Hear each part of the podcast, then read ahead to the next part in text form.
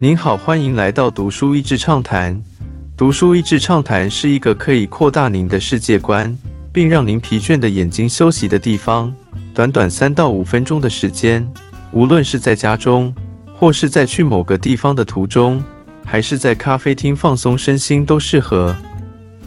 登峰造极的路上，在所有比赛和竞争，或是任何想要登峰造极的过程中。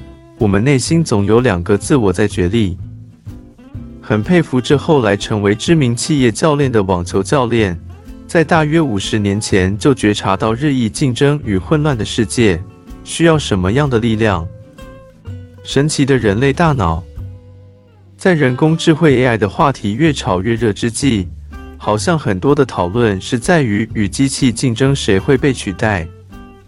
可是我们似乎忘了，人脑的构造和能力完全是电脑科技的模仿对象，其实还差非常遥远。而人脑与身体加总在一起的学习能力更是神奇，就算是以为自己笨手笨脚的，其实内建的学习能力和协调都是很惊人的。作者身为网球教练，除了自己练习的经过之外，也发现，在教导他人的过程中。原来每个人都有两个自己，姑且称之为自我一号和自我二号。两个自我，自我一号是最常跟我们说话的声音，是理性的逻辑与思考意志，但是它通常是分析批判性的。我们在挫折中喃喃自语的：“你怎么老是这样？手要再抬高一点，我就知道今天手感不好。”等等。都是自我一号在作祟，自我二号是我们天然的身体和感知，甚至可以理解是潜意识与肌肉记忆。他不会说话，不会分析，但千万不要小可他学习的能力。作者举例，小孩绝对不是脑中计算好怎么走路而开始的，而是起身尝试，跌倒了再试试看，跌倒了也没有批判。揽走功劳的一号，我觉得作者跟一般学习型书籍很大的不同，就是点出自我一号最大的盲点。他以为自己可以控制每个肌肉，殊不知他出现时，肌肉其实是够紧绷、更僵硬了。而在状况好的时候，自我一号会揽下功劳，会更因为自己可以用意志力控制，然后看到别人时。会专注在比较上。作者认为最核心的问题是太常看到人们把自我的价值与安全感建立在表现与成绩上面，这样的价值观好像促进了人类发展，但因为是由外在因素决定价值，所以他认为这是社会越来越没有安全感的原因。其实面对挑战，最厉害的武器是心如止水的专注。作者在最后提到，他相信这样的能力是任何领域中想要追求卓越的人所需要操练的功课。而以运动员来说，学会相信你身体的学习能力，让自我一号不要出来搅局，是最重要的操练。专家的说法，关于这一点，就像阅读时，尽信书不如无书，不是所有专家的建议都适合自己。作者提出很多网球动作的教科书打法，然后举出许多顶尖选手完全不符合那些教导。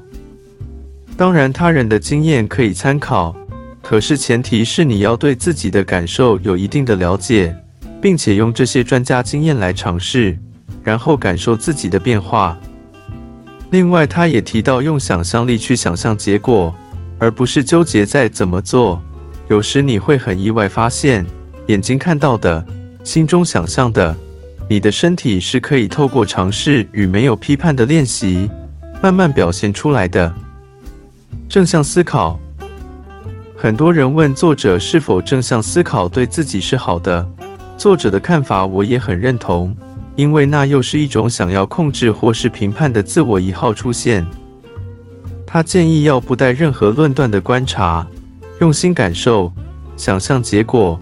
不知不觉就很容易进到享受当下身体的心流当中，所以他也提醒，不要去想办法进入心流，要信任你的身体，只有放松的专注，才能让你身体的能力自然发挥。要怎么控制自我一号？我们很难控制自我一号想要出声。人就是很妙，叫他不要想什么，就会在脑中立刻出现那个不要想的东西。但是可以选择我们注意力的焦点。既然是要学会信任我们的身体，书中提到，以网球而言，可以专注在球本身。他有时会引导学生观察网球上的线。或是可以专心听网球落地和打到的声音，或是可以感受手部肌肉，或是可以专注在自己的呼吸。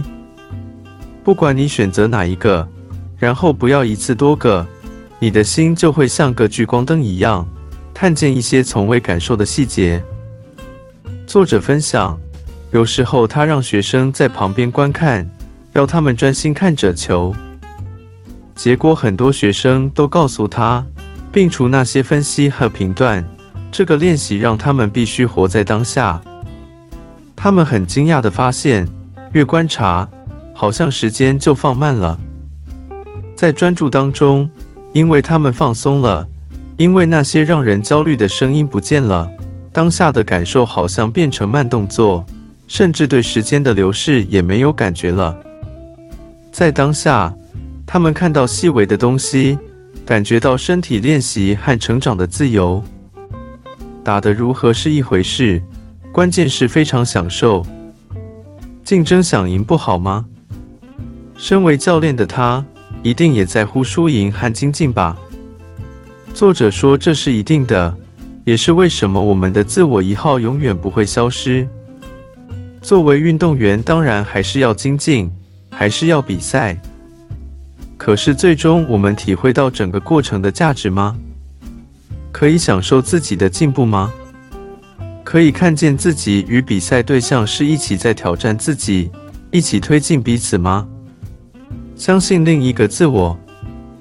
常常我们很多心力用在沙盘推演未来，或是分析检讨过去。可我们真的能够影响的是 here and now。如果可以有勇气抛下那些自以为拥有的控制能力，相信自己与生俱来的学习能力，或许就有机会会被自己的进步惊艳吧。今天的内容就到此为止了，十分感谢大家收听读书益智畅谈节目。